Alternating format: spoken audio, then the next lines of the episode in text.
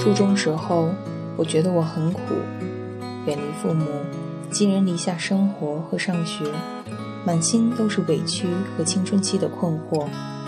我想跟一个年轻的老师说说，但发现他根本没空理我。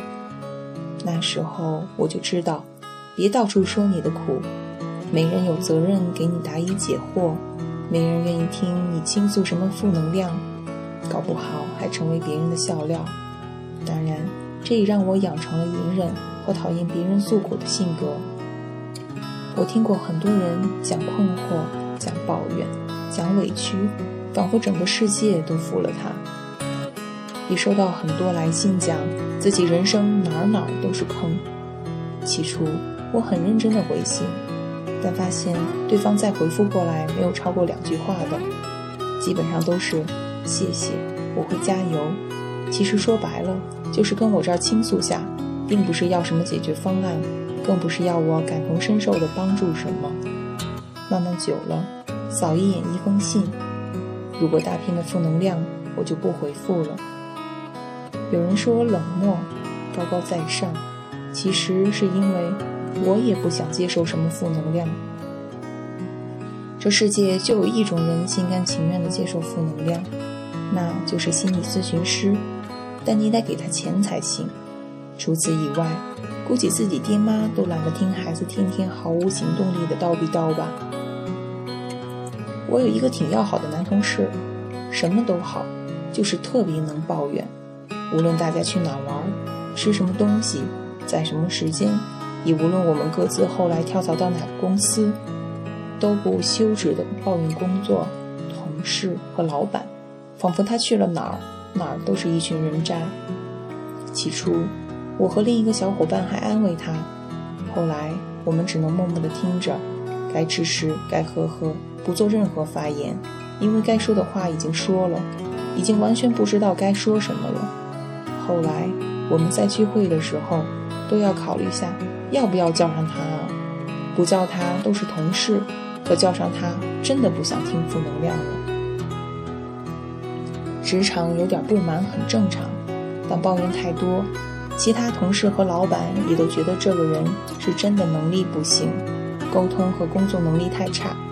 一来二去，也没说他什么好话。不久，他就真的转行做别的去了。其实每个人都本能的想要听到振奋人心的好消息。生活已经够艰难了，谁还过得来过来别人的眉头呢？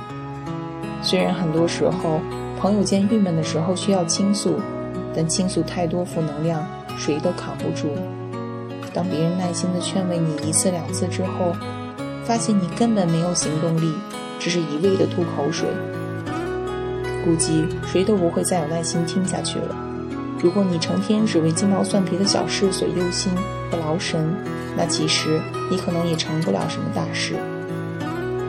年轻人都有哪些苦水呢？其实无非就是生活艰难，工作不满意，爹妈不理解，朋友不相信。当梦想照进现实，自己特无力。可哪个年轻人不是这样挣扎着度过自己的青春时光呢？人生除了死，没什么大事儿。你以为自己够不幸的了，但实际上才哪儿到哪儿。比起那些大起大落的伟人来讲，你这都不叫事儿。比如发奖学金，别人凭什么能靠关系？工作上的同事给你穿了个小鞋，父母不支持你去大城市闯荡。自己得了个颈椎病，晚上睡不好，等等。当你回头看自己的过去的时候，你会发现，自己曾经怎么那么幼稚，怎么会被这点小事儿哭了好几个晚上？许多人觉得那些看上去很好的人，他们的生活一定没什么迷茫和烦恼，他们才是人生的幸运儿呢。但实际上，每个人都是一样的，只是别人的苦。没有说出来，没让你看到罢了。我认识一个红人，比我还小两岁，日常八小时的工作是广告公司总监，作品获得过戛纳广告大奖银奖。其次，他还是一名作家、电台主播、国家二级心理咨询师、心理催眠师、二级人力资源管理师。你可能觉得不可思议，一定是骗子，要么就是自我吹嘘。但你不知道，他从没半夜三点之前睡过觉。你不知道，他几乎日日更新自己的文学作品，每篇都三千多字。他从没有跟我说过自己的辛苦，也没有说过周围人谁不好。他总是很默默地跟我说：“加油，努力。”就没有别的什么听起来高大上的废话了。这几年，我认识很多新晋的豆瓣红人，其中的一些人从关注几百人开始，到今天几万人，我眼睁睁地看着他们每日辛劳的更新，还一更就是大几千字。他们有人拿着微薄的工资薪水坚持梦想，有人在工作之余挑灯敲字。有人当了妈妈，在月子里还笔耕不辍，这样的生活可能太拼了，可能不是你想要的那一种，可能还对身体不好，可能还很累，但这就是他们每个人的梦想。我猜想，他们都经历过时间不够用的困惑，遭遇过夜夜码字没读者的孤独，他们都曾在台灯下想要转身睡去。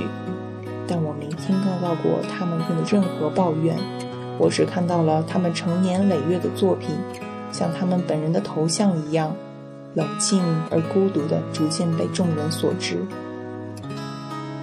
不要让未来的你讨厌现在的自己，困惑谁都有，但成功只配得上勇敢的行动派。别让你的青春浸泡在抱怨或倾诉中。也别让每一次朋友聚会变成祥林嫂集合。如果你不想被负能量所包围，那就试着聊点振奋人心的话题，像那些积极勇敢的创业者那样，向周围的人汲取更多的正能量，让自己的眼睛也能闪着亮晶晶的光芒。